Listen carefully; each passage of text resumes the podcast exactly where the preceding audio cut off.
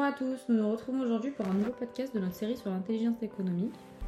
Après avoir introduit le sujet de l'intelligence artificielle dans le premier podcast et vu comment les acteurs protègent et sécurisent leurs informations, nous allons aujourd'hui situer la part de l'influence dans ce processus d'intelligence économique.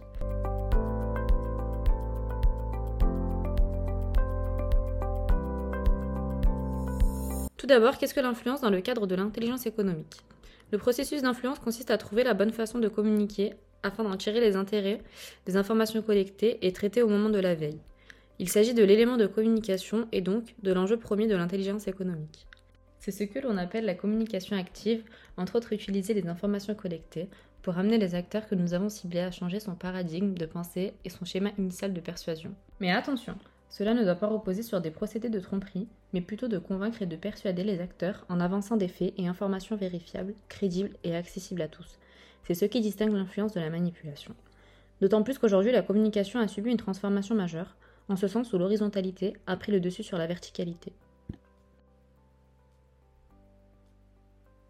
Bonjour Taïro Sous quelle forme s'exerce concrètement l'influence dans le cadre de l'intelligence économique? Bonjour Lina, merci pour votre invitation. La définition que vous avez donnée de l'influence est plutôt juste puisque vous mentionnez le fait que l'influence diffère de la corruption, de la manipulation. Et pour répondre à votre question, l'un des angles qui me vient directement en tête, c'est le lobbyisme. Puisque le lobbyisme est l'une des expressions les plus visibles de l'influence, donnons dès lors une définition du lobbyisme. Euh, pour cela, je vais utiliser la définition donnée par le livre vert de la Commission européenne en 2007, qui dit que le lobbyisme s'apparente à toutes les activités qui visent à influer sur l'oration des politiques et des processus décisionnels des institutions européennes. Ainsi, ce que l'on peut retenir de cette définition, c'est le critère, la capacité à influer sur l'élaboration des politiques et des processus décisionnels sans le limiter à sa représentativité ou à l'intérêt défendu. C'est pourquoi aujourd'hui on retrouve une multitude d'acteurs lobbyistes dans de diverses industries, telles que l'industrie agroalimentaire, l'industrie phytosanitaire et l'industrie aéronautique par exemple. Très intéressante cette mention au lobbyisme. Vous définissez le lobbyisme de manière positive, mais comment justifiez-vous l'image négative que le lobbyisme peut avoir auprès de l'opinion publique? L'image négative du lobbyisme peut peut-être provenir de l'association que l'on fait entre le lobbyisme et la corruption. Nous avons tous pu entendre ou lire dans les médias un scandale qui fait mention d'un politique qui a pu recevoir une, une montre pour euh, favoriser telle ou telle entreprise.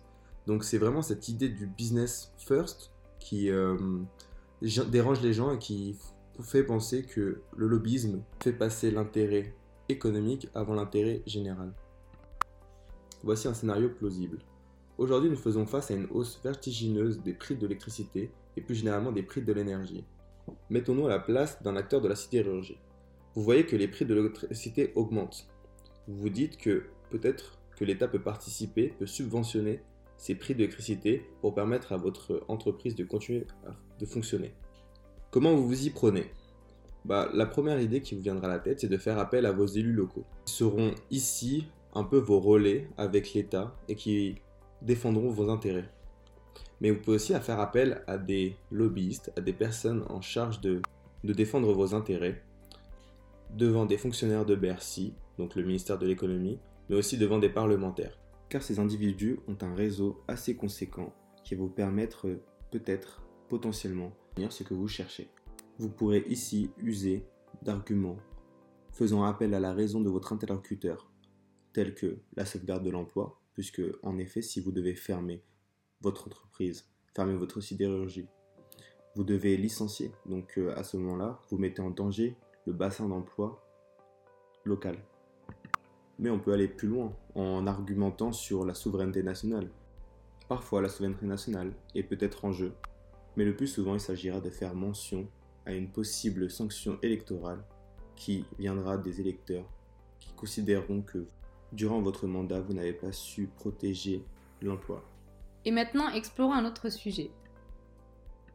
Selon vous, L'influence est-elle donc devenue une condition sine qua non de l'existence de l'intelligence économique Aujourd'hui, la compréhension de l'influence est d'autant plus utile que nous pouvons observer mondialement un bouleversement des schémas d'autorité. Le pouvoir est la résultante d'un jeu de bases communicantes entre le haut et le bas. Et c'est cette thèse qui est soutenue par M. Foucault dans La volonté de savoir, qu'il a publié en 1976. et à qui on doit l'expression le pouvoir vient d'en bas. Et c'est ici qu'aussi je vais faire appel à une thèse très intéressante développée par. Euh, Monsieur Juillet et Monsieur Rakucho dans l'influence, le noble, le noble art de l'intelligence économique. On peut la résumer ainsi. Faites le constat qu'aujourd'hui le pouvoir est partagé entre de multiples acteurs, il devient clair que celui qui souhaite influencer l'appareil institutionnel devra exceller dans sa communication, puisque sinon il sera dans l'incapacité de réunir une quelconque approbation et encore plus une mise en œuvre de sa volonté. Merci à vous Taïrou pour votre présence aujourd'hui.